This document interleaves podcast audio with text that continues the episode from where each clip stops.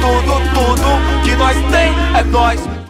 Fala pessoal, tudo jóia? Estamos na quebrada, no Papo no Auge, na quebrada, quadro de nosso podcast, episódio número 8. Já estamos no oitavo programa. E nessa quebrada, eu estou mais uma vez com meu amigo, professor Silas Veloso. O assunto de hoje é quente, eu diria eferver, efervescente, meu amigo. Seja bem-vindo mais uma vez. Conte para nossa audiência quem é Silas Veloso. Boa tarde, pessoal. Boa tarde, Saulo. Boa tarde a nossa convidada, que eu tô louco já para conhecer, entender melhor como é que ela trabalha, o que é que ela faz da vida. Eu sou Silas, sou professor de Sociologia. Estou fazendo doutorado em Educação, pesquisa sexualidade, gênero e religião. E tô aí no ativismo também LGBTQIA+. Vamos nessa que hoje eu quero aprender também mais com vocês. Que legal. Scarlett, antes de que a gente é, comece o nosso bate-papo, né? O Silas está se preparando para ir para a Argentina, tá, vai fazer pesquisa de campo na né, Argentina sobre a, a, tese dele, sobre o trabalho dele, né? Que ele pesquisa sobre gênero uh, e religião. Enfim, é um cara de lastro, né? Nas uhum. alturas, né?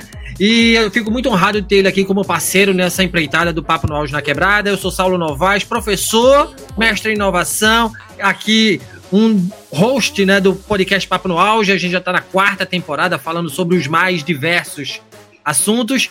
E esse ano a gente começou o Papo no Auge na Quebrada, um, um quadro do nosso podcast que eu tenho muito carinho. Primeiro, porque eu tô com o Silas, meu amigo. Segundo, porque a gente conversa com muita gente potente, muita gente de, de muita força que estão muitas vezes à margem né, e querem se mostrar e querem ampliar suas vozes, e é por isso que a gente traz e faz esse programa aqui com muito carinho, Scarlett. Uh, o Papo no Auge na Quebrada de hoje conversa, como eu disse, Scarlett Oliveira. Scarlett é natural de Araquari, Santa Catarina, é ativista social, defensora dos direitos humanos, figura pública e artista drag queen, estudante de tecnologia em gestão de serviços jurídicos, notariais e de registros, integra o Conselho do Instituto Federal Catarinense de Araquari. Atualmente é conselheira do Patrimônio Cultural por decreto municipal e foi a primeira mulher trans a se candidatar a vereadora e fazer a retificação de nome social e gênero. E é também, né, é, a primeira Miss Trans em 2020 pelo projeto Quero Ser Miss na história do município de Araquari, Santa Catarina. Foi integrante do CONSEG, o Conselho Comunitário de Segurança Pública de Araquari, a, atual, atualmente é integrante externa da Comissão de Gênero e Sexualidade da OAB de Joinville e integrante do Comitê de Políticas Públicas para a População LGBTQIA+, da Secretaria de Assistência Social da Prefeitura de Joinville. É coordenador estadual da ONG Nacional AVB Brasil, em Santa Catarina, que combate a corrupção. Scarlett é também vice-presidente da UNA LGBT, Joinville e região e membro do movimento feminista da diversidade 8M. É membro da Associação Brasileira de Famílias Homo-Transafetivas e uma das colunistas do portal Catarinas. É membro também de diversos núcleos estudantis e movimentos sociais, reconhecida como liderança dos movimentos nacionais. Acredito e vamos juntas, sendo a primeira mulher trans a representar o seu estado em ambas as organizações e reconhecida pela imprensa nacional pelo Gay Blog BR. Uma presença, de fato, marcante e ativa. Com um currículo desse, seja muito bem-vinda, Scarlett, aqui ao Papo no Auge na Quebrada. Quando é que começa essa vida militante da Scarlett? Bem-vinda, minha amiga. Ai, muito obrigada pelo local de fala, professor. Estou honrada aqui de estar com vocês, com o professor Silas, nosso querido professor, com o senhor professor Saulo, e pelo, pelo trabalho maravilhoso do podcast que ajuda na educação cidadã de uma forma didática dentro da legalidade, trazendo indicadores importantes perante a questão de tecnologia e ciência, perante a diversidade e inclusão. Eu gostaria também de estar falando que essa minha situação de luta, ela começou, para falar a verdade, a gente já começa militante já começa ativista desde quando nasce. O nosso corpo é político, mas só que esse engajamento uh, nas causas de uma forma mais afetiva, apesar que quando a gente está com o nosso corpo sendo quem a gente é em determinados espaços, a gente já está fazendo seu ativismo na prática. E a gente já está incomodando de representar os direitos da população que a gente nos auto-representa. Começou assim, no município de Araquari, eu nasci, ela faz parte aqui da região norte de Santa Catarina, agora a região metropolitana, a maior região metropolitana aqui do estado, junto com a próximo Joinville, que é a cidade maior do estado de Santa Catarina. Começou desde pequena, no momento que eu era atendida pelo órgão de conselho tutelar. Quando eu, eu era acompanhada também pelo, pela parte educacional da, do município, na parte da escola. E eu vi uma necessidade muito grande no atendimento primário que eu não era acolhida.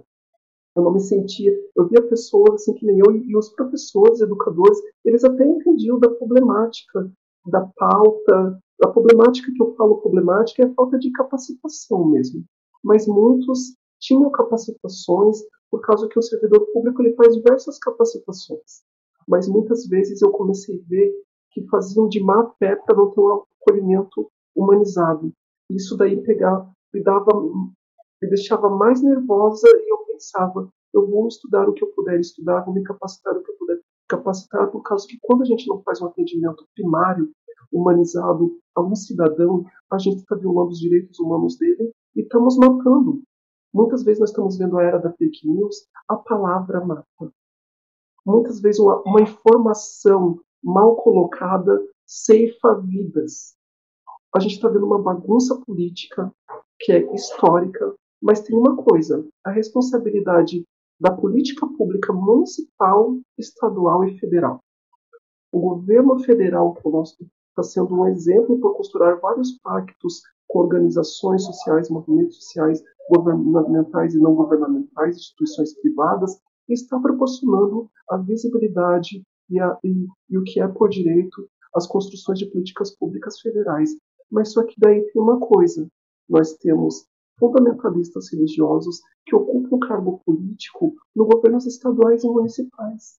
Eles estão desobedecendo o código de ética e indo contra a democracia, contra o direito democrático do cidadão pelo, pelo seu direito à cidadania. Uma violação de direitos humanos muito grande. E isso eu passava na pele em Araquari. No município que eu nasci, e estou lutando para que seja mais inclusivo, não só para mim, mas o importante é plantar a semente. Essa construção de ponte que eu fiz com vocês, professores, é algo extremamente importante. Vocês estarem ajudando a passar esse local de fala, conscientizar pessoas com uma forma educacional, didática, por dentro da legalidade. Quando a gente não trabalha pautas de uma forma didática, por dentro da legalidade, vira uma bagunça e nós estamos trabalhando com pessoas e vocês estão fazendo um excelente trabalho falando sobre a questão da, da ciência e tecnologia através de pesquisas científicas. Isso é ciência, isso é educação.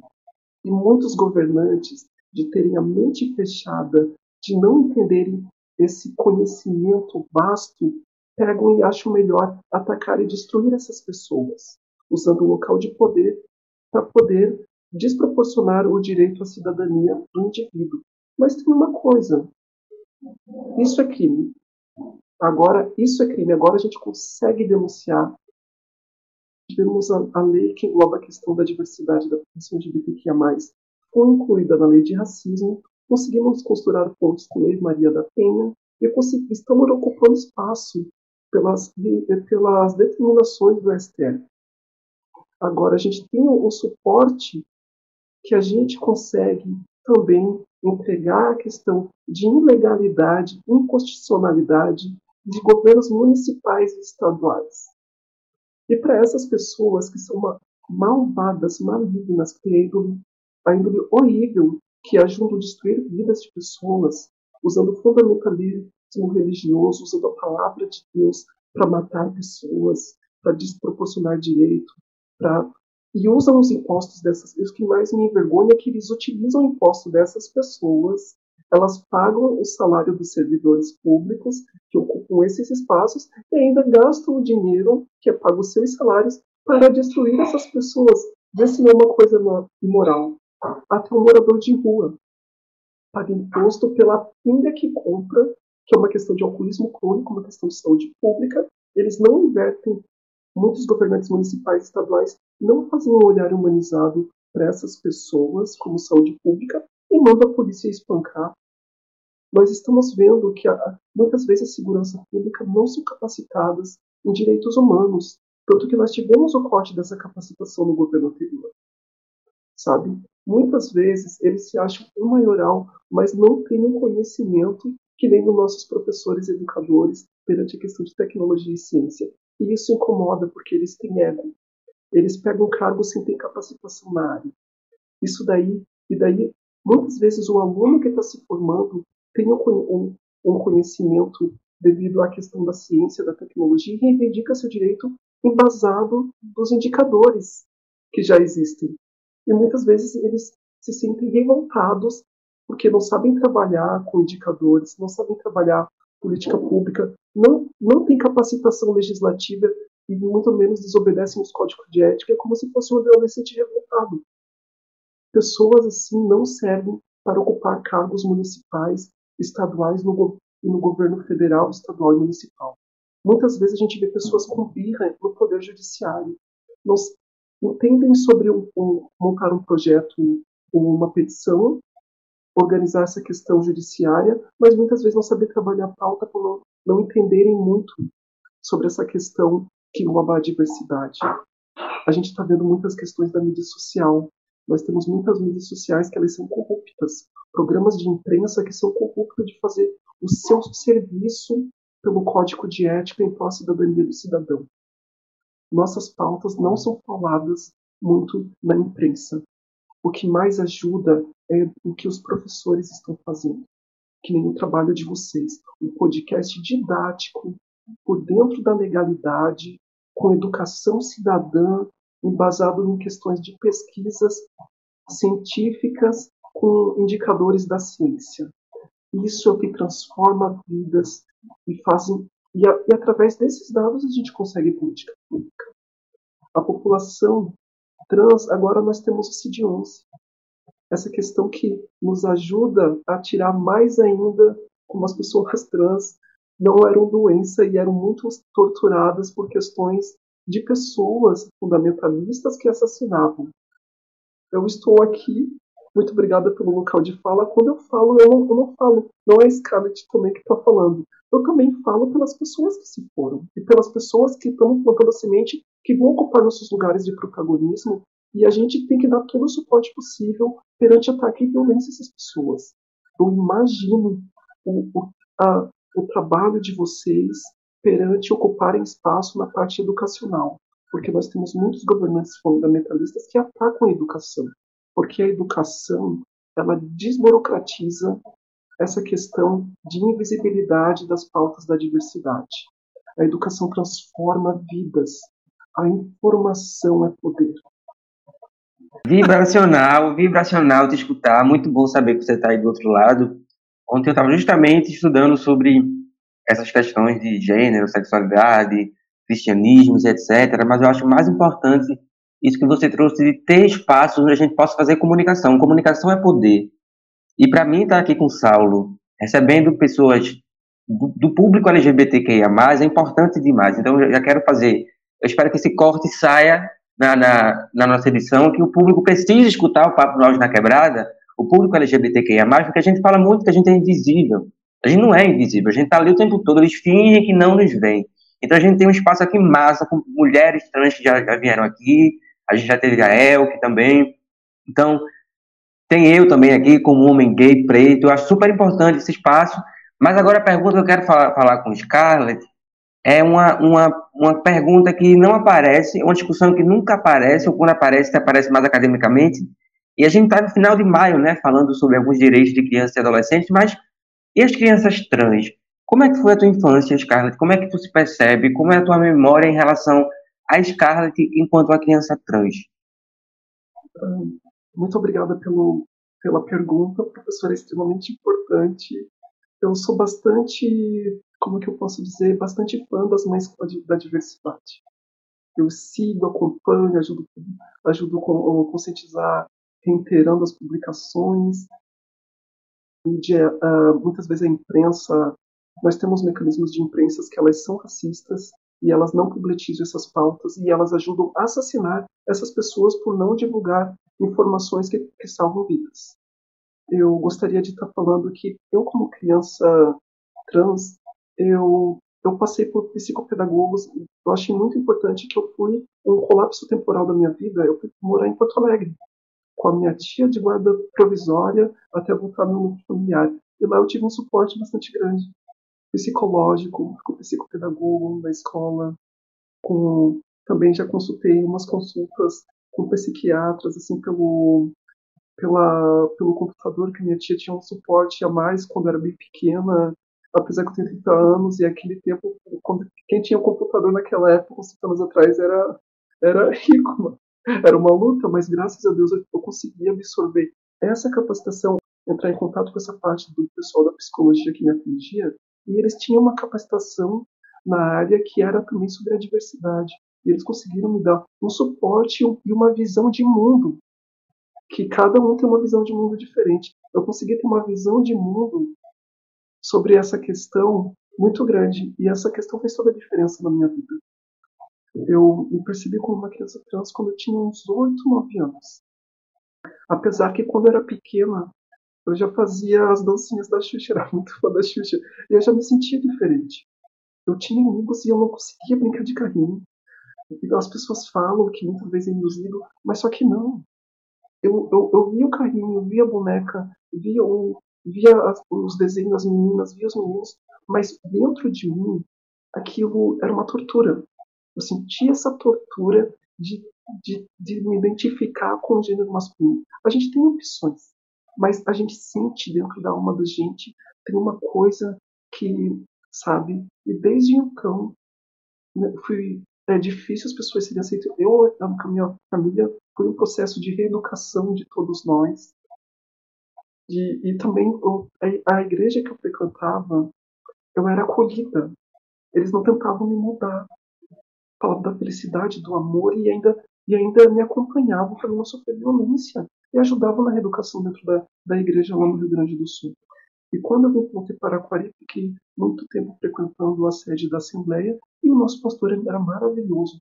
Organizava muita peça de teatro que era bem inclusivo, sabe? Todo mundo, de vez em quando tinha uns que se afastavam, mas para não querer tinha suas ideologias, mas só que se respeitavam. Não, mas só que agora, de um tempo para cá, parece que veio um ódio, uma coisa tão grande.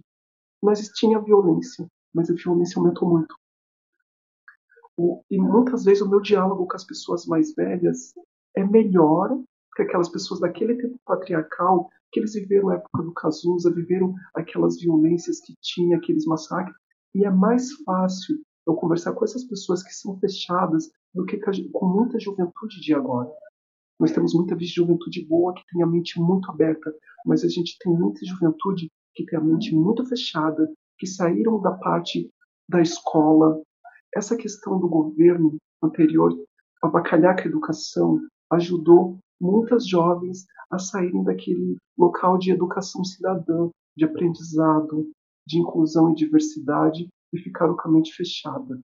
E acho que é um dos sintomas que, tá, que fortaleceu esses núcleos neonazistas e esse ódio.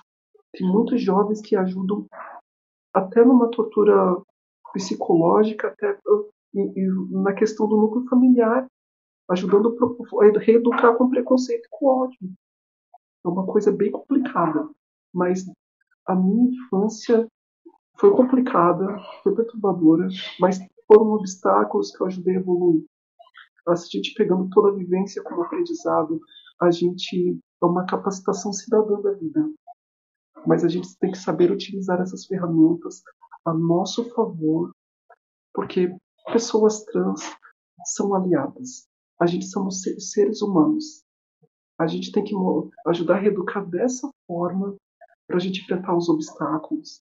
Como nós fazemos parte de toda a humanidade e a gente tem a, a gente ajuda muito nessa a população LGBTQIA+, ela, eu vejo que ela, ela atua em todos os segmentos, mas a gente tem um fundamentalismo patriarcal que está vindo de uma forma neonazista, que é uma coisa de louco.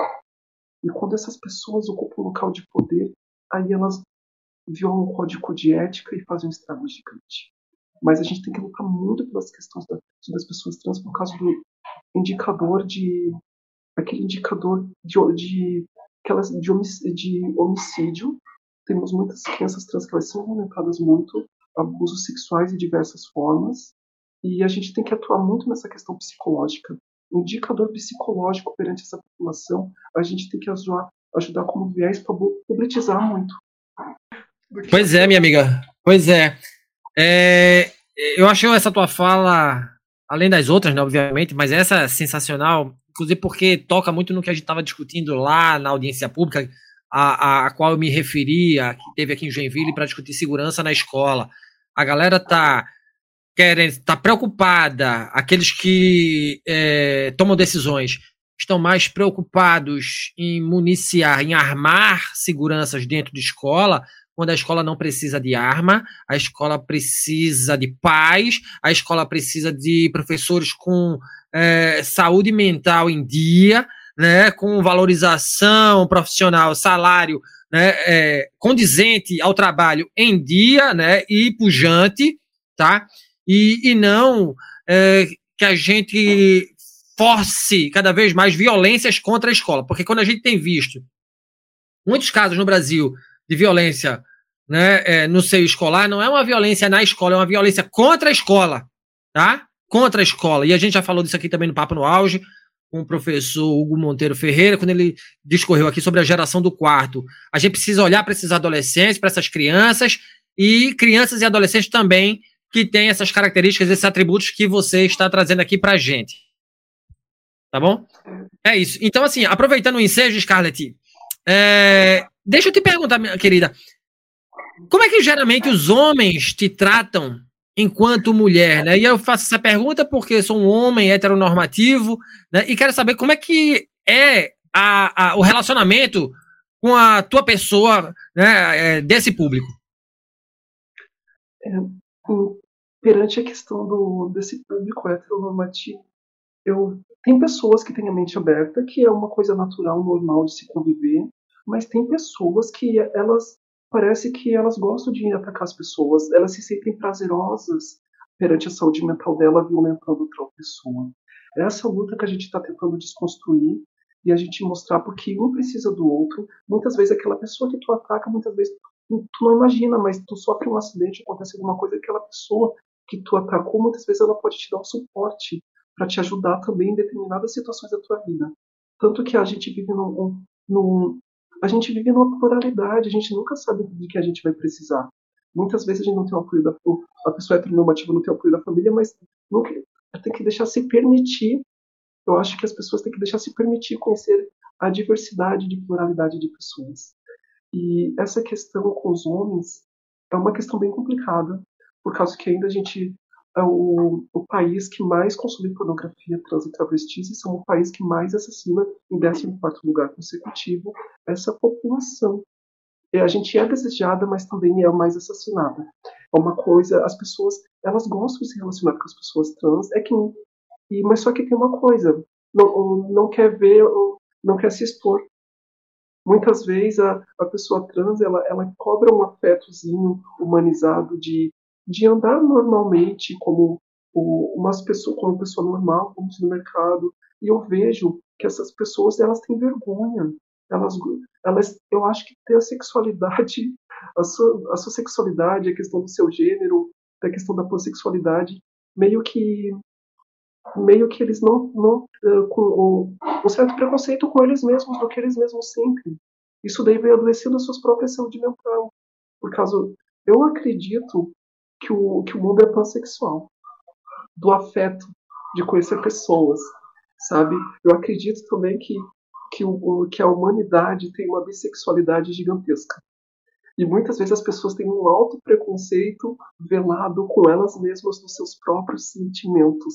Elas se autodemonizam, elas demonizam os outros por causa do. E elas se acham que fazendo isso elas se cumprimentam com o seu ego mas muitas vezes estão deixando de viver o que realmente são, de ser felizes, de se amarem, de respeitarem o próximo e viverem tudo em harmonia. Mas eu acredito nesse viés que o mundo é pansexual, a gente vai pelo afeto, a gente vai pelo amor, sabe? Eu penso dessa forma, mas eu fico bastante triste do que a gente está vivendo. As pessoas têm vergonha de andar com as, com as pessoas no dia a dia, e sempre vem aquelas piadinhas em roda de amigo, uma coisa que nós estamos no século XXI, coisa que é uma coisa absurda, temos muito conteúdo, sabe? Mas só que é o que nós estamos vivendo. Por isso que esse trabalho intenso de educação cidadã, de conseguir formar também os jovens, não só com a questão do mercado de trabalho, mas também a educação cidadã ajuda para a vida, porque quando atua no mercado de trabalho, tu vai atender todo tipo de público, sabe? Isso daí ajuda a fortalecer o amor, a inclusão a empatia, que muitas vezes tu sai da empresa, mas a, aquela amizade te dá um suporte que você pode se levar para a vida. E muito obrigada pela pergunta, professor essa questão da empatia, da pansexualidade, para mim é uma coisa que desburocratiza tudo isso e é uma pauta que também está sendo bastante atacada quando a gente fala de empatia, de amor, de saúde mental. E eu, eu vou falar rapidinho aqui para não estender muito o podcast perante essa pergunta. É, o Brasil, o mundo, é o país que, que o país, o, o mundo como um todo, o, o que mais tem a causa de mortalidade que nós temos um indicador nacional e internacional é a questão da pressão arterial. A imunidade do corpo muitas vezes é diminuída. Estou trazendo dados, professores, vocês, vocês, vocês são muito pesquisadores através de dados, estou trazendo esse dado desse viés, por causa que saúde mental, quando a gente vê, a gente fala alguma coisa de ruim para o outro, muitas vezes aquilo que afeta causa uma, uma coisa de pequena depressão. A população é, LGBTQIA+, grupos étnicos sociais, vários tipos de pluralidade de população que engloba a diversidade, elas, eh, devido a esse racismo estrutural, institucional, por servidores públicos também, que avacalham com os direitos, está causando uma mortalidade e uma pressão nos órgãos de saúde muito grande, por causa que quando a gente trata de saúde mental, a gente, ele mexe com, com os anticorpos. E quando abaixa o anticorpos, a gente causa depressão, e a pressão arterial, devido ao infarto, AVC, é uma que causa mais mortalidade no Brasil e no mundo. Olha o que uma coisa envolve a outra. O racismo envolve uma violência que pressiona, que é um indicador maior que nós temos nacional e no mundo, que envolve a pressão arterial, que causa mortalidade de diversos públicos, tanto da criança ao idoso, de pessoas com deficiência e grupos étnicos sociais. Olha a importância da pauta que a gente carrega. A, a, nossa pauta, a nossa educação cidadã do podcast ajuda a salvar vidas com informação. Informação é poder. E olha o que a gente está falando. Olha a importância de combater o racismo. Olha a importância da capacitação da, da parte de pesquisa e ciência que vocês carregam, professores. De uma forma voluntária, vocês fazem um trabalho. A gente faz um trabalho voluntário de construção de ponte, de rede entre pessoas, que ajuda de uma forma voluntária a fazer um trabalho de ética usando perante o código de ética sem remuneração, usando a capacitação da vida, da vivência de rede como pessoas para salvar vidas, tirar pessoas da questão da fila do SUS, da fila da questão da saúde perante pressão arterial, questão de infarto, uma coisa que é, é, é uma coisa que não tem preço.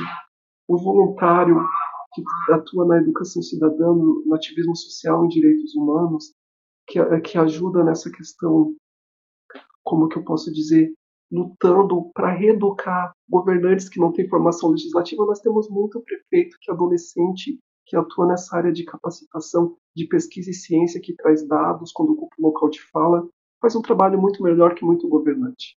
Nossa região norte perdeu, prendeu 16 prefeitos aqui no estado de Santa Catarina, o maior ato de corrupção já envolvida nos tempos atuais e anteriores.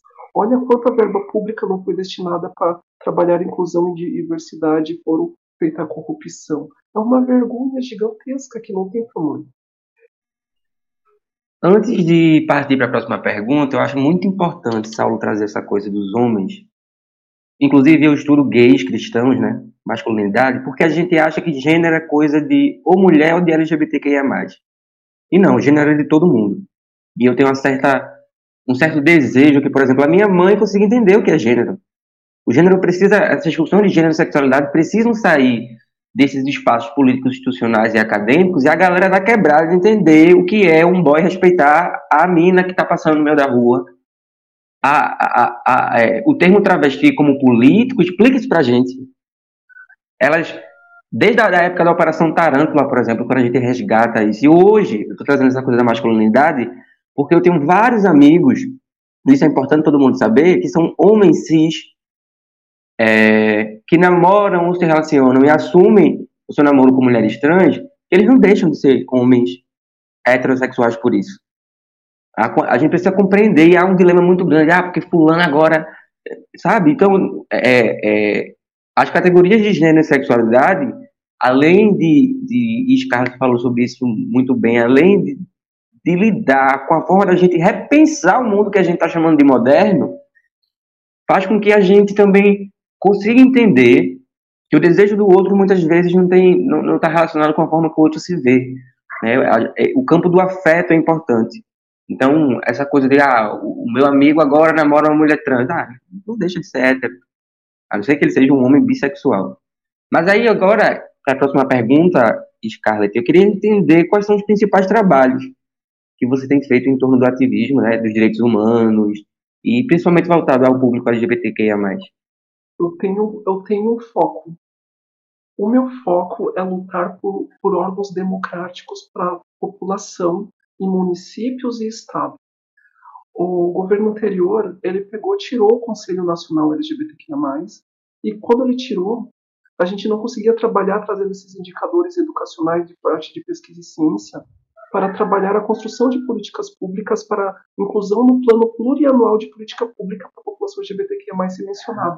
Quando eles tiraram o, o Conselho Nacional e destituíram vários conselhos que agora foram repostos pelo pacto que foi feito com, os, com a, as associações, as instituições, as organizações para terem essa, essa luta de cidadania para a construção de política pública de uma forma democrática que que deveria ser inconstitucional essa destruição dos conselhos.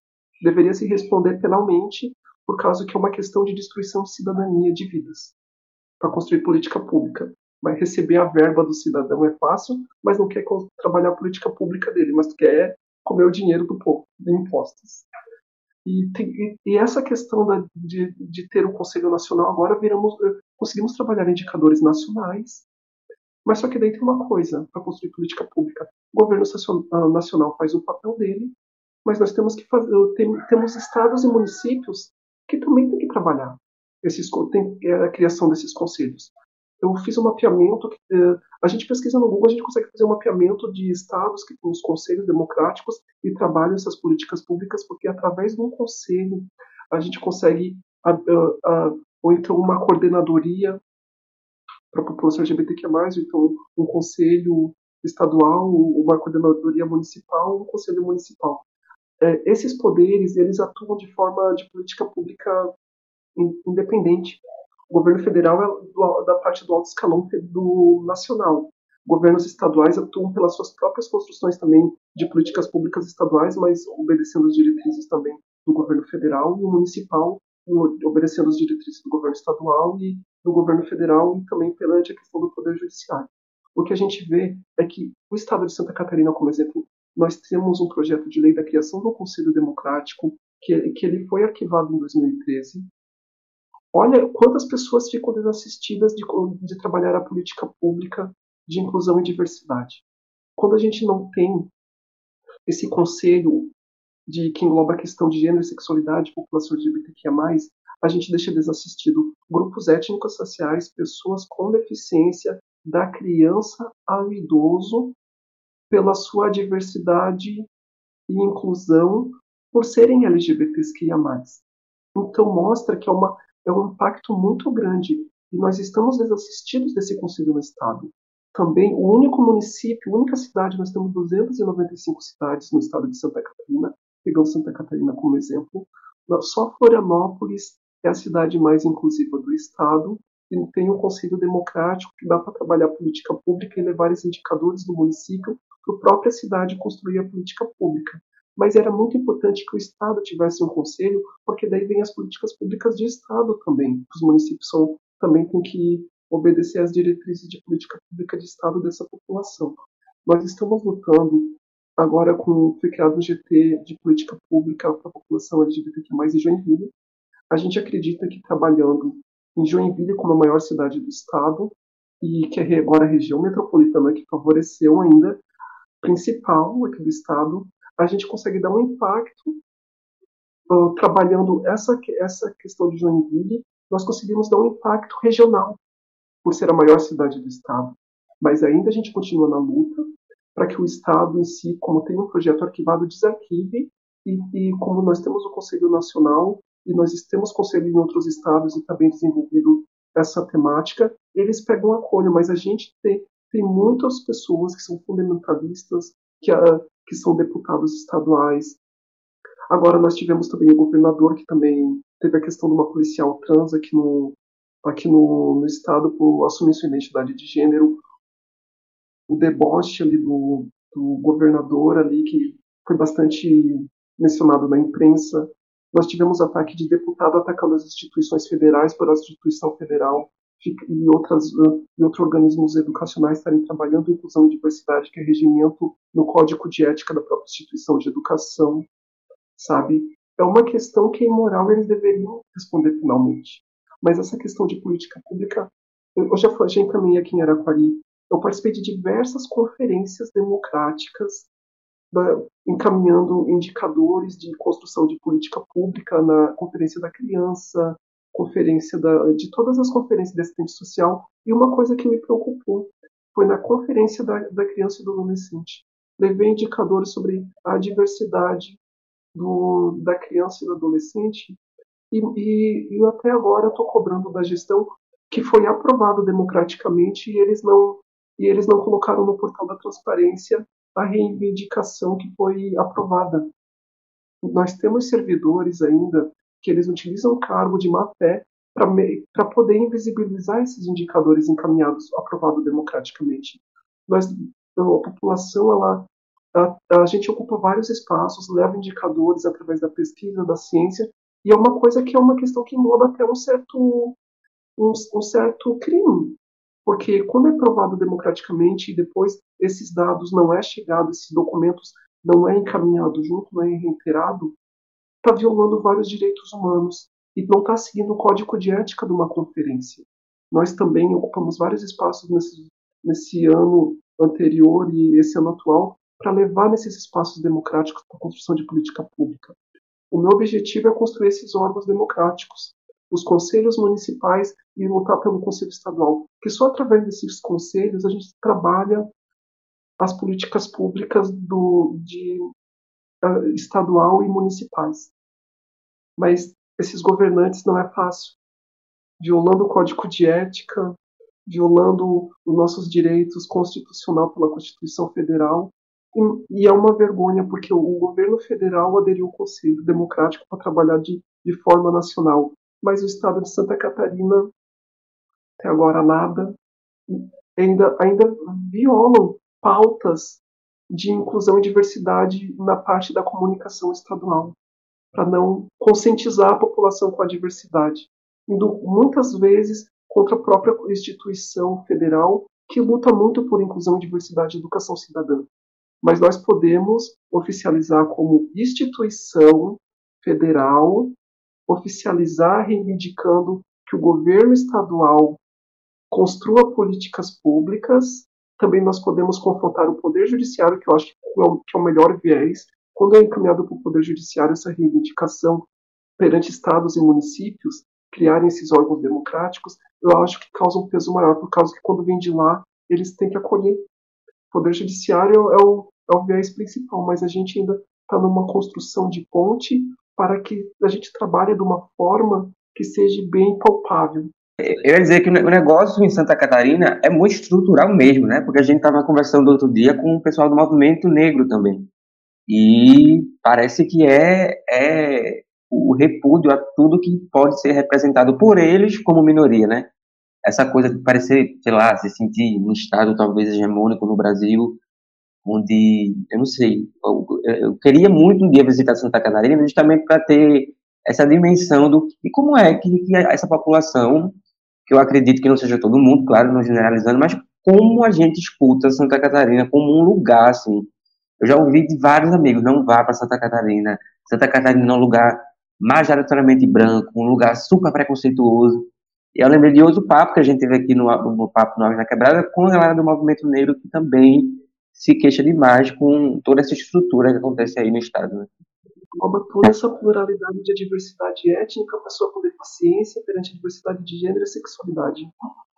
Os dados aqui são categóricos. Nós temos um estado com maior número de violência contra a mulher e nós temos também o maior número de casos de injúria racial também aqui em Santa Catarina, maior do Brasil. Tá? Então por aí você tira.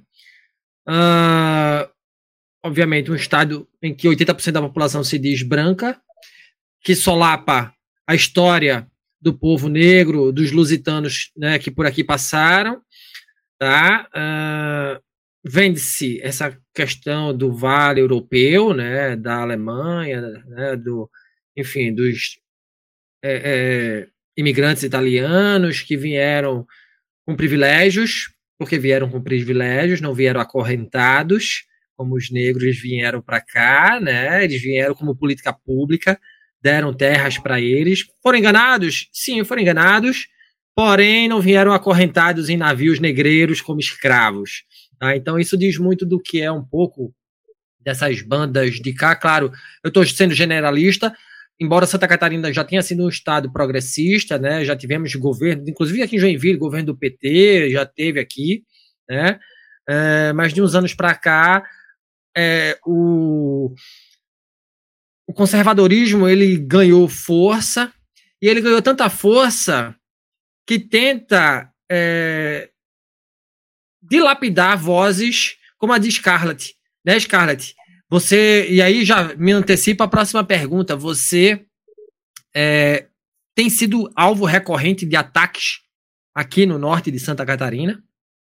Corrobora aquilo que a gente estava falando aqui antes? É, tanto que eu já encaminhei para você até a matéria do, do que aconteceu.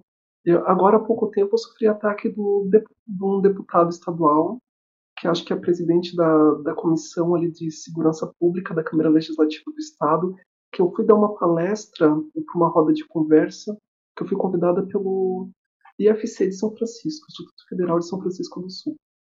E eu sofri muito ataque. Eu sofri discriminação. Ele publicou na rede social dele como deputado. Ele pegou, me atacou sem me conhecer, sem saber o meu papel, e era, um, e era o Dia da Mulher. E a gente foi lá levar a educação cidadã, falar sobre racismo, falar sobre as leis, sobre a questão da Lei Maria da Penha, sobre a lei de, de racismo, para os jovens também ficarem empoderados e resguardados pela conscientização das próprias leis que os defendem perante qualquer questões de discriminação. E o nosso intuito era fortalecer os jovens, a fortalecer esse núcleo de amizade e empatia entre eles, que quando um apoia o outro, eles se autodefendem devido a um ataque um dá suporte para o outro. E, e essa situação foi uma situação que várias instituições e movimentos sociais e organização, tanto que o Humaniza também se manifestou-se, e é uma situação que o, o próprio campus também se manifestou-se, o NEGES, e acho que foi um, tem vezes que a gente sofre violência que, mas muitas vezes vira um indicador que a gente consegue lutar para transformar numa coisa boa. E, e através disso, eu registrei o boletim de ocorrência e quando eu verifiquei foi quatro tipos de ataque, não foi só na instituição, tanto que eu comecei diariamente mais por mais três vezes pelo mesmo deputado, inteirando a violência. Foi feito o boletim de ocorrência reiterado quatro vezes tanto que foi encaminhado para o advogado, e a gente está tomando providência devido a essa violência ocorrida por esse deputado. E, e ainda atua também na parte da como presidente de segurança pública da comissão da Câmara Legislativa. É uma vergonha. Isso daí já mostra a violência que a gente sofre perante a segurança pública. Eu, como também já fiz parte do CONSEG, e depois eu, eu saí do CONSEG por, por, por, por, pela minha própria vontade. E e levando indicador assim da população de mapeamento para ter esses dados e muitas pessoas ali que trabalhavam já que têm a mente meio fechada não ah, também tem a questão de ego não queriam acolher uma ah, não eles não iam pelo meu como que eu posso dizer, professor pelo meu intelectual. Eles, eles se sentiam ameaçados pelo meu intelectual, tá levando dados, pesquisa científica, trazendo propostas de mapeamento, como muitos cobiçavam cargos públicos comissionados na prefeitura, eles achavam que eu era um, me vejam como uma certa concorrência. Mas em momento algum eu vou querer um cargo comissionado que não seja pela minha própria vontade de fazer um concurso público e estar tá atuando na área que eu escolher. Sabe? Porque eu acho que a gente tem que ser preparado de uma forma didática para poder estar tá atuando. Eu vejo muitos cargos comissionados e muitas pessoas fazendo, desculpa o vocabulário, fazendo muita merda, violando muitos direitos humanos, cometendo crime contra o código de ética. Isso dali é uma. Tem pessoas ali que não, não servem para trabalhar naquilo sabe? Daí generaliza uma questão que envolve uma criminalidade muito grande, se corrompe com corrupção, envolve muita coisa tirando o direito do próximo. Isso eu não quero para minha vida. E sobre essa questão de violência devido a essa questão do deputado que teve esse boletim de ocorrência, sofreu outra violência. E não foi só dele, né, Scarlett? E não foi só dele, né? Foram duas tentativas de assinatura Exato, homicídio, escárnio público em, em, em show de stand-up, enfim, como é que tu. Promovido pela prefeitura da cidade, pois é. Como é que tu vê essa. essa como é que tu vê essa, é, esse cenário de escárnio, hein? Eu, eu vejo que é, é, o, o nosso corpo político, quando ele ocupa espaço, ele, ele incomoda essas pessoas que ela tenha a visão de mundo e tenha e tem um intelectual muito pequeno. Elas não, muitas vezes, elas têm um intelectual muito pequeno e elas não, e elas querem ganhar o seu dinheiro, mas não querem trabalhar. Eu vejo que muitas vezes a vida do outro não vale nada, mas eles querem o, o, o seu dinheiro, querem passear, querem muitos uh, se corrompe ali no, na parte da corrupção, cargo comissionado ajuda naquela panelinha, mas não estão nem aí para o cidadão, não estão nem aí para o povo, não estão nem aí para inclusão e diversidade mas estão aí só pelo dinheiro. A gente vive num mundo que ainda ele é muito mal. A gente vê no nosso dia a dia essa falta de cumprimentar a pessoa, dar uma palavra amiga. E essas pessoas que ocupam esses cargos, elas tem muitos que gostam de avacalhar. Fora essa questão da prefeitura promover com empresas parceiras esse evento para me ridicularizar por causa do meu ativismo, tanto que eu tenho até um áudio falando que sim, usaram o nome de Scarlett gente da própria prefeitura da parte do alto escalão falando sim usar o, nome de descarte porque representava a população LGBTQIA+. Esse outro humor, eu gostei que teve uma, uma lei sancionada sobre a questão do humor. Agora, que o sobre que o humor assim que ajuda a atacar as populações com cunho de discriminação mascarado de humor velado configura crime foi um viés muito importante que a gente já conseguiu. E essas pessoas futuramente que cometerem esses crimes, elas vão ser penalizadas, porque agora nós já temos essa questão desse indicador de violação, de violência. E é muito importante porque pessoas morrem e a outra ri. Enquanto a outra ri, ajuda a induzir o ódio e para pessoas morrer. É uma situação muito bizarra. E fora essa situação, teve, teve as tentativas de homicídio que o, o próprio delegado na matéria, é uma questão pública. O próprio delegado na matéria dá o seu local de fala falando que não sofreu nenhuma violência.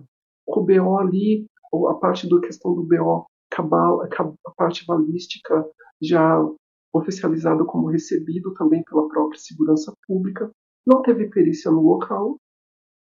Uh, ele não, não teve perícia no local, consegui números de telefones que dá para ser fiscalizado pelas pessoas que mandaram mensagem me, me atacando, me discriminando, auto-admitindo sobre a violência, falando que era uma figura pública na, na cidade, ó, falando que era uma pessoa renomeada já, com, mostrando que é uma figura pública da cidade, e ainda com amizade e segurança pública. E agradecendo pelo que o, o, pela fala do delegado, um deboche publicado na matéria. E mesmo o delegado que pegou o caso junto com o investigador, não sei o que, que aconteceu, que acho que pela pressão da imprensa, eles foram retirados aqui do município. Eu descobri que foram retirados aqui do município de Araquari, sabe? É uma questão bem, mas só que ainda estou trabalhando. Esses documentos estão bem formalizados, bem engajados no BO, essas provas materiais. E devido à questão de, da prefeitura e, a, e essa questão das tentativas de homicídio e essa outra questão do deputado, eu estou organizando sobre a questão bem fundamentada para entrar com ações judiciais, por causa que muitas vezes a gente vai em órgãos, o Ministério Público muitas vezes ele está muito falho, ele está arquivando. Nós temos o CNJ que mostrou dados de arquivamento de processo de populações LGBTQ+, para não gerar indicadores no sistema. Sabe, o Ministério Público muitas vezes ele está muito falho, eles não estão aderindo à denúncia e muitas vezes a gente tem que se auto se auto defender com, com um advogado particular. Mas é muito importante na hora de pesquisar o advogado, por causa que tem advogados que eles querem o dinheiro, mas não querem uh, montar o caso. Ele se corrompe pela, ele se corrompe com o dinheiro do, do outro, do contra que tu que está pegando o caso. E muitas vezes teu caso também é arquivado, mesmo com algumas provas materiais que já dá para fazer uma investigação e penalizar aquela situação. Eu achei legal que teve servidores públicos que foram como testemunhas minhas, sabe? Também fundamentado os boletins de ocorrência com as provas reiteradas e para essas pessoas tomarem que, que, que sejam responsabilizadas e aprendam com os seus erros. As pautas que eu carrego ajuda na educação cidadã é uma sementinha que agrega a salvar vidas. E é isso que os professores fazem também.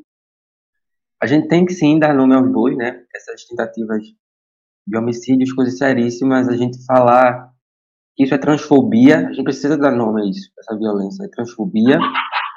E, e que desafio encarar essas pessoas que estão fora do movimento, mas ao mesmo tempo que desafio também, porque as pessoas acham que a sigla LGBTQIA+, é uma sigla onde todo mundo é unido, a gente se ama, todo mundo não tem treta interna, a gente acha que o feminismo, por exemplo, é uma rede onde todo mundo pensa a mesma coisa, e tem feministas, inclusive, né? Que em alguns lugares a gente vê aí como TERFs, em alguns lugares que um feminismo radical. Lembrando que a origem do feminismo radical não tem nada a ver com trans excludente. E aí é um, é um assunto muito polêmico, mas eu acho importante a gente falar, porque eu tenho pensado muito sobre, tá, quem são meus inimigos, mas ao mesmo tempo quem são meus aliados, de que forma a gente pode ter articulações entre os grupos para sobreviver enquanto pessoa e aí tem esse debate e essa disputa em torno do não se nasce mulher, torna-se uma, o que é a mulheridade. E aí, qual é a tua opinião, como é que tu se posiciona, como é que tu se sente, Scarlett, em relação a essas feministas trans excludentes? Como é que tu entende esse termo? Já teve experiência com isso? Aqui em Recife, inclusive, já teve vários casos, assim, inclusive já sofri muito dentro do movimento LGBTQIA+, contra determinado, acusado de machismo, porque a gente está pautando que a tal pessoa está sendo transfóbica e tal. Então, é uma loucura, né? Aquela, é, ao mesmo tempo que a gente fala de diferenças de identidade, é, tem, tem, até uma, uma, galera que discute aqueles lugares e fala o quanto é perigoso. Porque às vezes parece que eu, como meu lugar, a partir do meu lugar de fala, posso falar o que eu quiser segundo aquele que simbolicamente está acima de mim, sabe? Então eu queria entender essa questão aí do, do das feministas transexcludentes, como é que acontece, já vivenciou? Elas são transfóbicas também? Essa questão de feministas transexcludentes é uma coisa bem complicada, apesar que, o, por exemplo, a parte dos professores de se embasarem na questão da pesquisa, da ciência, você já vem respaldado com os dados oficiais.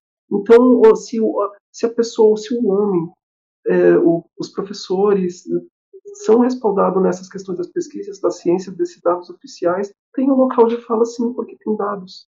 Você vê, tem muitas pessoas que elas, que elas não, elas vão contra a ciência e a pesquisa. Essas feministas transexcludentes, é, elas muitas vezes, elas vejam a gente como não somos aliadas, mas nós somos todas aliadas. Elas, sabe, mas só que elas mesmas estão indo contra os direitos delas, e elas são muito beneficiadas com os direitos que a gente conquista lutando juntas para reivindicar os direitos.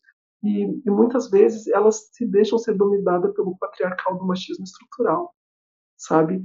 É, e, é, e, é, uma coisa bem complicada e tóxica, porque essas pautas que elas pegam, elas ajudam na fake news dos dados de pesquisas científicas, do, dos, dos, dados de, da questão da tecnologia, da ciência, elas vão contra os dados oficiais, contra os indicadores oficiais, isso é fake news.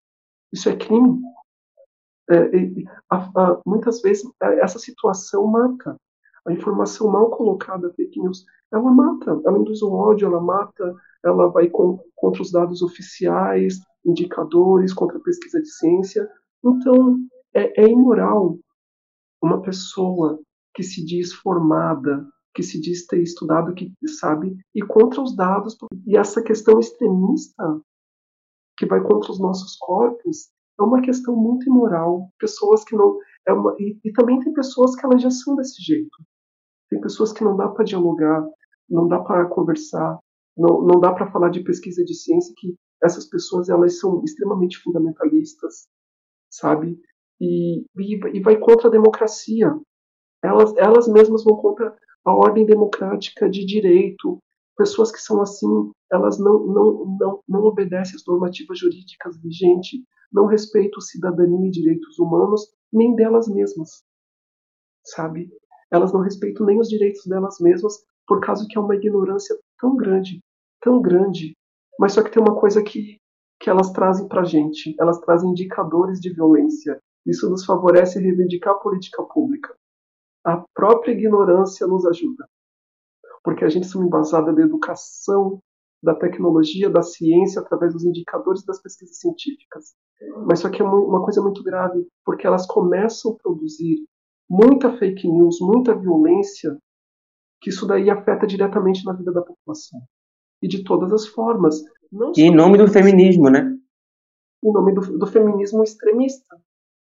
Em nome do feminismo extremista do que é algo muito complicado e é uma questão é uma, e, e é uma questão que essa parte extremista não dá nem para chamar de feminismo. Porque o feminismo é uma coisa muito bonita. É uma coisa de união de inclusão e diversidade feminina. E quando pessoas utilizam essa pauta para desconstruir é uma coisa que não que é uma coisa que sabe? E aí, e eu não sei como tem pessoas que seguem porque vai contra tudo que a gente vive. Vai contra as pesquisas, vai contra a ciência, vai contra a tecnologia, vai contra a ordem democrática de direito.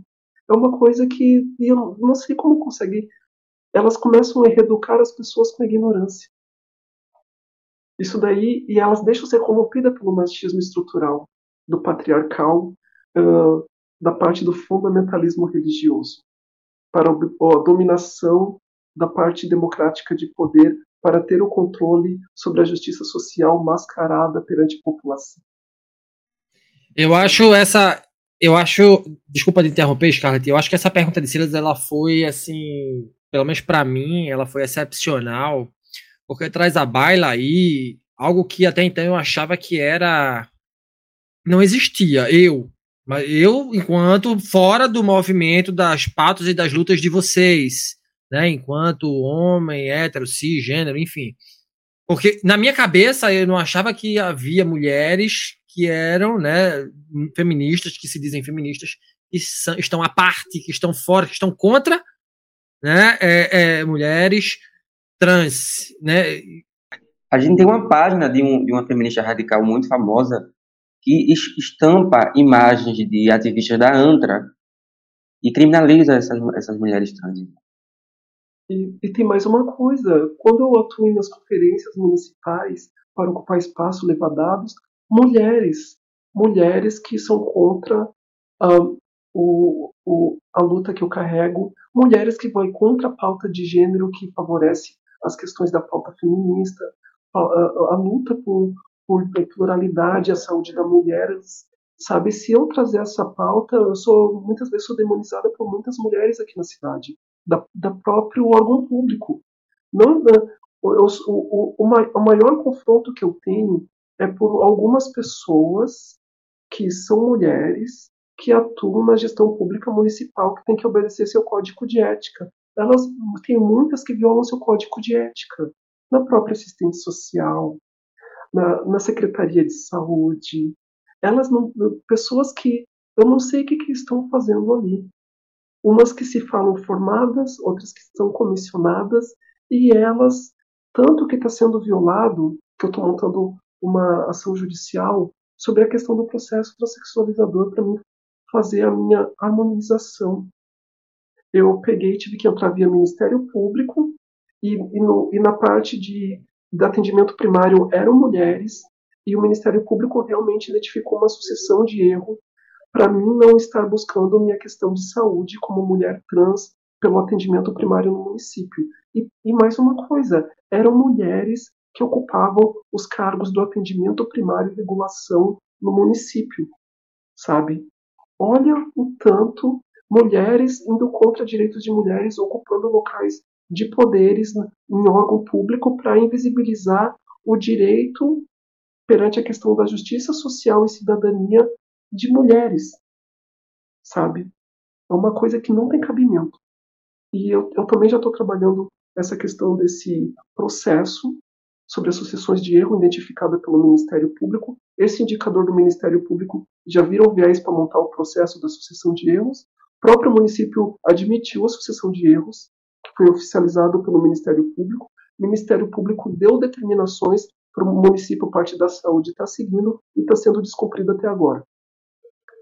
Até a oficialização para questão de cirurgia, eu estou nessa questão desse processo desde 2019 para 2020 e todas assistidas meus exames como mulher transexual venceram, todos os meus exames venceram, não quiseram me dar a receita, endocrinologista no município, mulher, falando que não atendia pessoas que nem eu, reiterei ao Ministério Público, indo contra o código de ética, é tanta violência psicológica que tem mulheres que impõem as mulheres usando o local público que, tem, que utiliza nossos impostos para pagar os seus salários, mas não querem fazer o seu papel pelo código de ética no sistema de atendimento primário.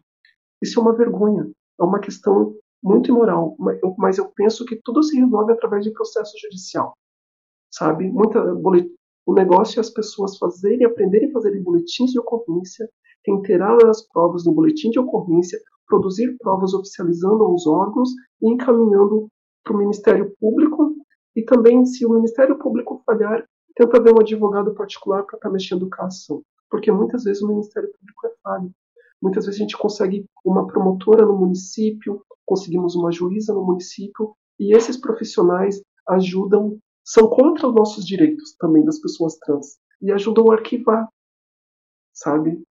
É bem complicado isso. É, a panelinha que muitas vezes tem judicial, o ativismo judicial, nós temos a questão de invisibilização do, do CNJ que tornou público, porque as questões da população LGBTQIA+, quando vão buscar esses órgãos de denúncia, é muito arquivado.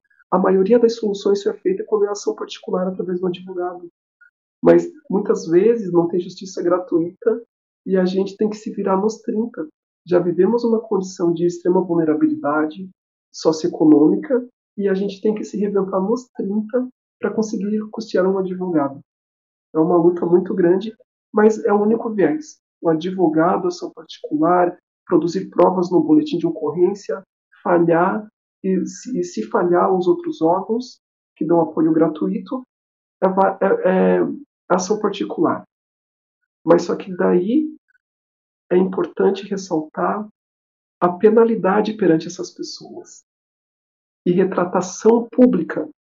É muito importante ressaltar a retratação pública, porque o agravamento, a, a violência saúde mental da outra pessoa é algo que impacta muito diretamente na vida e na toda a estrutura de saúde física e mental.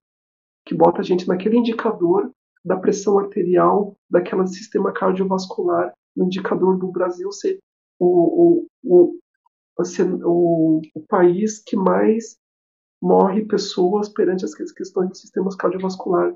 Tudo que afeta a saúde mental tem um impacto extremamente importante na vida do ser humano, na, na questão física e mental. E na questão de produção de anticorpos também, que precisamos ter a saúde mental perfeita para a gente ter uma saúde perfeita. Eu concordo e assino embaixo, minha amiga. Eu concordo e assino embaixo. E para a gente fechar esse monumental bate-papo de hoje, Scarlett, eu queria que tu desse aqui de forma muito objetiva, de forma muito breve, qual é o recado que você deixa para pessoas cisgêneras em relação às pessoas trans? Muito obrigada pela pergunta, professora. Essa pergunta foi publicada no artigo que eu tinha feito no, no mês da visibilidade trans aqui no, no portal Catarinas, que a, a, as gurias me colocaram como colunista ali do portal Catarinas também me convidaram para ser colunista e, e eu peguei e publiquei um artigo. O artigo, daí o, o artigo ele trata sobre o, o plano plurianual, fala sobre a questão de, da construção de políticas, que nós uh, sobre o mapeamento do plano plurianual de, de ser mencionada a população LGBTQIA+, e também fala, você que não tem uma pessoa LGBTQIA+, na sua roda de amigos, tente trazer uma pessoa LGBTQIA+, para aprender. Que muitas vezes, quando você coloca uma pessoa LGBTQIA+, ou uma pessoa com deficiência, coloca, começa a participar mais da, perante grupos étnicos sociais, trazendo na sua roda de amigos, você vai ver uma visão totalmente diferente do mundo. Você vai ver uma, uma visão de inclusão, de diversidade, e muitas vezes a pessoa ajuda na sua auto-reeducação e vai ver diretamente a violência que o outro sofre. Tente trazer alguém, uma, uma pessoa trans, uma pessoa travesti. Se você não tem na sua roda de amigo, traga. Traga alguém que de, desse aspecto de indicador de violência para o seu núcleo de amizade, que você vai ver e tenho certeza que você vai ser uma, uma, uma semente que vai plantar sementes também para salvar vidas. E eu quero também convidar o pessoal para fazer serviço voluntário e participar bastante sobre a questão democrática na educação, em todos os espaços que ocupar. Participem sobre a questão de inclusão e diversidade e tentem propagar o mais diverso possível, por causa que isso transforma vidas e juntos a gente somos mais fortes. A gente tem que propagar o amor. Tá dado o recado, tá dado o recado. É, justiça seja feita. Eu quero muito agradecer a Silas. A construção do roteiro é toda dele, tá? É, assim, eu, eu tô aqui para aprender, tá? Então, assim, esse episódio não teria saído do papel se não fosse ele. Então, meus parabéns, Silas. Né? Assim, um diálogo sublime com essa outra pessoa sublime que está aqui na nossa frente virtualmente, a nossa amiga Scarlett. Chegamos ao fim do Papo no Auge na Quebrada de hoje, uma conversa profunda, com muitos dedos em feridas. Conosco a ativista social Scarlett Oliveira, mulher trans. Scarlett, que prazer receber você aqui em nosso podcast. Gratidão por essa troca tão rica. Quem quiser te encontrar, onde achá-la? Obrigado, viu? Ai, muito obrigada, professor. Adorei participar com vocês e é muito importante que esse vídeo de educação cidadã, que a gente traz dados, sobre a questão de, de pesquisa da ciência, da questão de tecnologia também, de, de política pública, é muito importante que a gente pegue também e encaminhe para, para, para os IEFs, para as universidades federais, porque ajuda também, no, é como se fosse uma semi-palestra de reeducação cidadã e capacitação. Eu achei muito importante esse projeto de vocês, é um projeto incrível.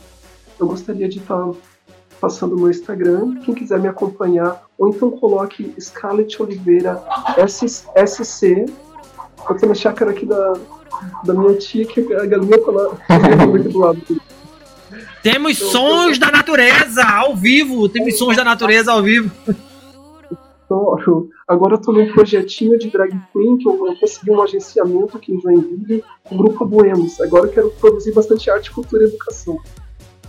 E eu gostaria de estar falando, quem quiser me, encontrar, saber dos meus trabalhos, ou coloque no Google Scarlett Oliveira SC ou Scarlett Oliveira Araquari. Assim você vai ter acesso a todas as minhas redes sociais, ou sobre a questão de, da imprensa, ou sobre os dados, as informações do que eu fiz, notas de repúdio, está tudo no, no Google, você vai ter acesso às minhas redes sociais e é muito importante ter produzido esse material bem humanizado. Eu me sinto como se eu estivesse perto com vocês tomando um café, bem acolhedor e humano. E muito obrigado pela oportunidade e por todo o trabalho que vocês vêm fazendo, que é algo incrível. Alguns trabalhos de vocês, professores, eu achei maravilhoso.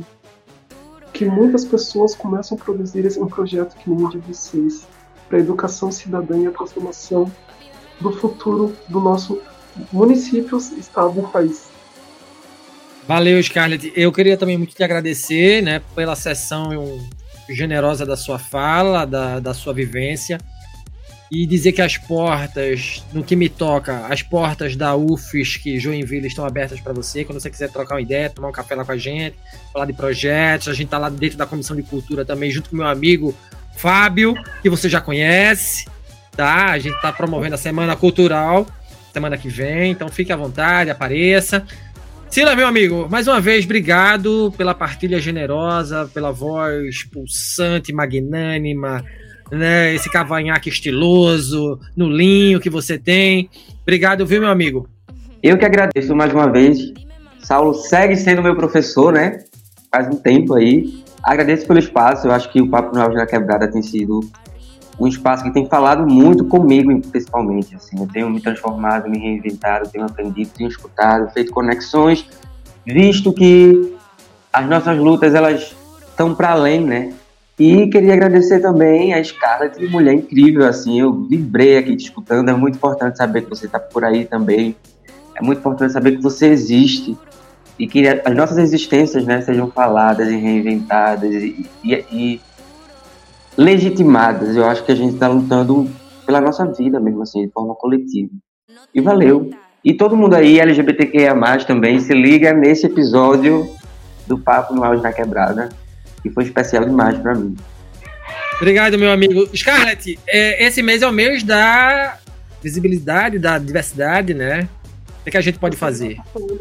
Agora, dia 28, é o dia do, do orgulho. Dia 28 de junho. A gente poderia organizar para poder fazer uma roda de conversa na Universidade de Joinville. Eu acho que tudo que sai de Joinville dá um impacto muito grande em toda a regionalidade, porque é a maior cidade do estado. E vai ser uma honra estar ajudando, contribuindo pessoalmente em Joinville, voluntariamente ajudando nessa roda de conversa. Legal. Eu vou articular com meu amigo Fábio, da Comissão de Cultura, né? Ele é o presidente. Eu só sou o cara que toca fogo lá e dou as dicas, né? E vamos trocar essa ideia. Isso tá na pauta, certamente. Ele é um cara super aberto a, troca, a essa troca de ideias. Eu queria mais uma vez agradecer a vocês, Scarlett, por sua presença aqui, meu amigo Silas, mais uma vez. Foi uma honra dividir esse palco gigantesco, monumental, que é o Papo no Auge na Quebrada com vocês. Obrigado de verdade. Eu que agradeço. Vamos nessa. Valeu, valeu, valeu.